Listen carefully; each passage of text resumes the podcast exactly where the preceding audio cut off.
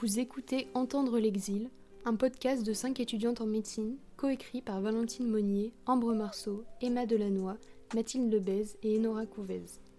En accord et avec l'aide de l'association Médecine et Droit d'Asile, réalisé avec la voix de Valentine Monnier, la musique de Guillaume Lebras et le montage de Léonard Marceau.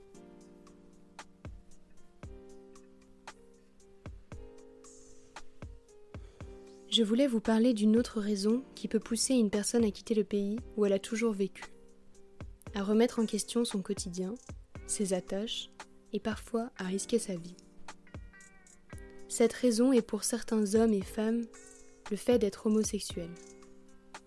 Être homosexuel dans un certain nombre de pays est interdit par la loi. Ils encourent de simples amendes, à l'emprisonnement, jusqu'à la peine de mort. Leur identité n'est pas seulement rejetée par le gouvernement, mais également par leurs familles, amis, voisins, dont la délation est commune. Nombreux sont ceux qui découvrent leur homosexualité avec un sentiment de dégoût et de honte, se cachent pendant des années et vivent des doubles vies. Nombreux sont ceux qui sont surpris lors d'un rapport homosexuel ou d'un simple geste d'affection, puis violentés, rejetés, voire assassiné. Le récit dont je vais vous parler aujourd'hui représente ce que peut subir un homme en Côte d'Ivoire, dont le simple faute est d'être attiré sexuellement et amoureusement par quelqu'un du même sexe. Aujourd'hui, je rencontre monsieur, afin d'écouter son histoire et attester des violences physiques, psychiques qu'il a subies. Monsieur nous raconte tout d'abord la façon dont il a découvert son homosexualité. Moi, je suis gay, j'ai toujours voulu vivre une vie, voilà quoi. voilà, Très tôt, il comprend qu'il vivra toute sa vie cachée. Sa mère lui arrange alors rapidement un mariage. Vous ne souhaitiez pas vivre en couple avec votre époux Absolument pas, parce qu'elle m'a presque été imposée, c'est un mariage arrangé, moi j'ai jamais... Voilà quoi, voilà. Cette relation, explique-t-il, sert alors de façade sociale afin que personne ne se doute de sa réelle orientation sexuelle et amoureuse. J'ai dû vivre avec une femme parce que c'était le meilleur argument et cela m'a servi de paravent. Il nous explique alors la double vie qu'il a menée pendant des années entre le nord de la Côte d'Ivoire et Abidjan, la capitale, où sa femme vit avec leurs cinq enfants. Il travaille alors en tant que fonctionnaire pour le gouvernement ce qui lui permet de justifier ses déplacements récurrents. Il nous parle avec tendresse de son compagnon, un collègue rencontré en 2012 et avec lequel il a été surpris en 2018 dans son bureau lors d'un rapport amoureux. Son patron alerte alors des chauffeurs présents dans le hall. Euh, là, lui, il crie au scandale. C'est pris qui alerte ces chauffeurs-là. Et donc, c'est ces chauffeurs-là qui se ruent dans mon bureau. En combien à peu près Je ne me rends pas compte. 5 ou 6. D'accord. Et c'est eux qui m'agressent. Il liste alors les horreurs subies. Bon, il me laisse vraiment pas placer un mot. Il commence à, me taper, à me gifler. À, Gifle Oui, à me gifler, à battre aussi mon compagnon. Et, sur lui et compagnon Ouais.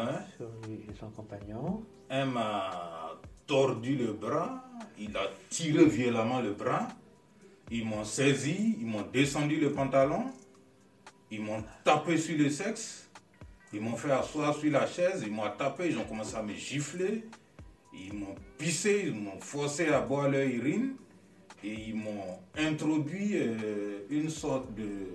C'est comme un type de colle qu'ils m'ont introduit dans l'anus. Monsieur est certain de leur intention. Qu'est-ce qu'il vous dit? Qu'est-ce que c'était comme menace? Ben, qu'ils allaient me tuer, c'est sûr. Son patron alerte alors la police.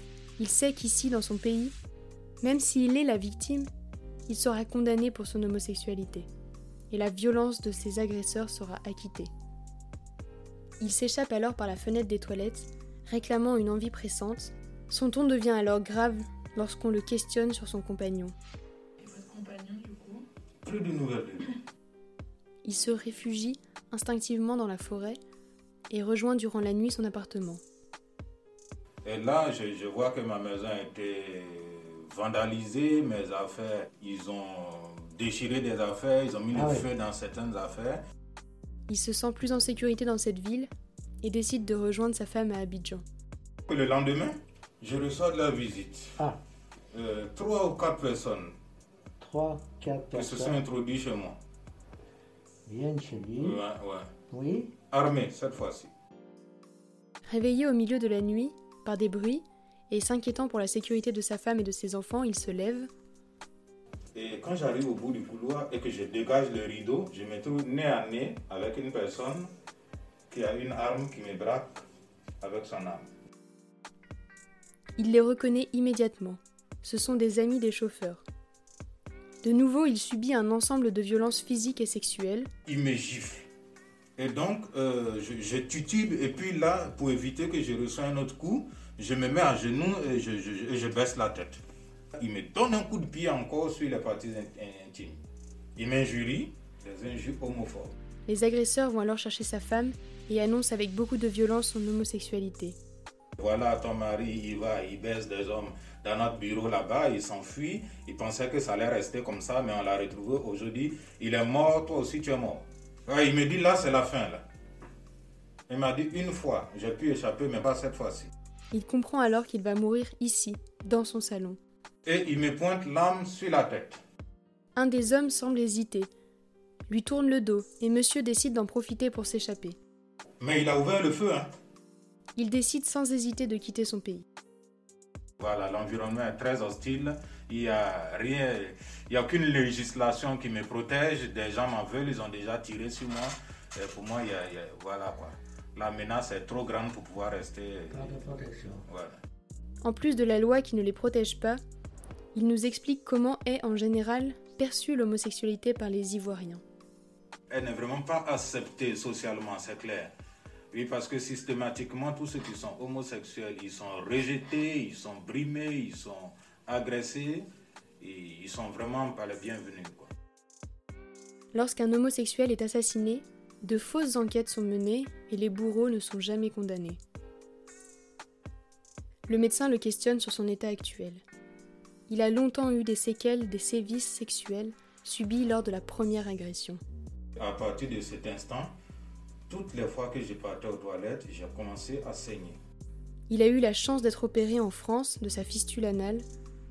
D'un point de vue psychologique, il commence, deux ans après les violences subies et son déracinement, tout juste à se sentir mieux. Ça va, ça va. J'essaie de m'équilibrer, j'essaie de me reconstruire. Je vois mon psychologue, Oui. j'échange avec lui. Voilà. Oui. Et moi-même, euh, pour me remettre euh, un peu dans le bain, pour oublier ce passé douloureux là, j'ai commencé à, à- à militer dans une association qu'on appelle Terre d'ancrage. Une association qui aide les migrants à trouver un logement. Il fait de moins en moins d'insomnie et de cauchemars où il revivait les violences physiques de son passé. Je le questionne alors sur ce qui l'a permis d'aller mieux. Il me parle de la lecture comme d'un échappatoire, de son militantisme dans les associations, mais surtout de ses projections de sa nouvelle vie en France. Ça m'a beaucoup aidé de savoir que je suis dans un, environnement plus sécurisé désormais que je peux mener voilà, une vie, je peux être épanoui sexuellement. Voilà, ça ça m'a beaucoup rassuré aussi. Quoi. Et que je n'avais plus de raison de. de- de- voilà, quoi. Il me dit qu'ici il sait qu'il allait pouvoir enfin vivre sa vie, une vie d'homosexuel.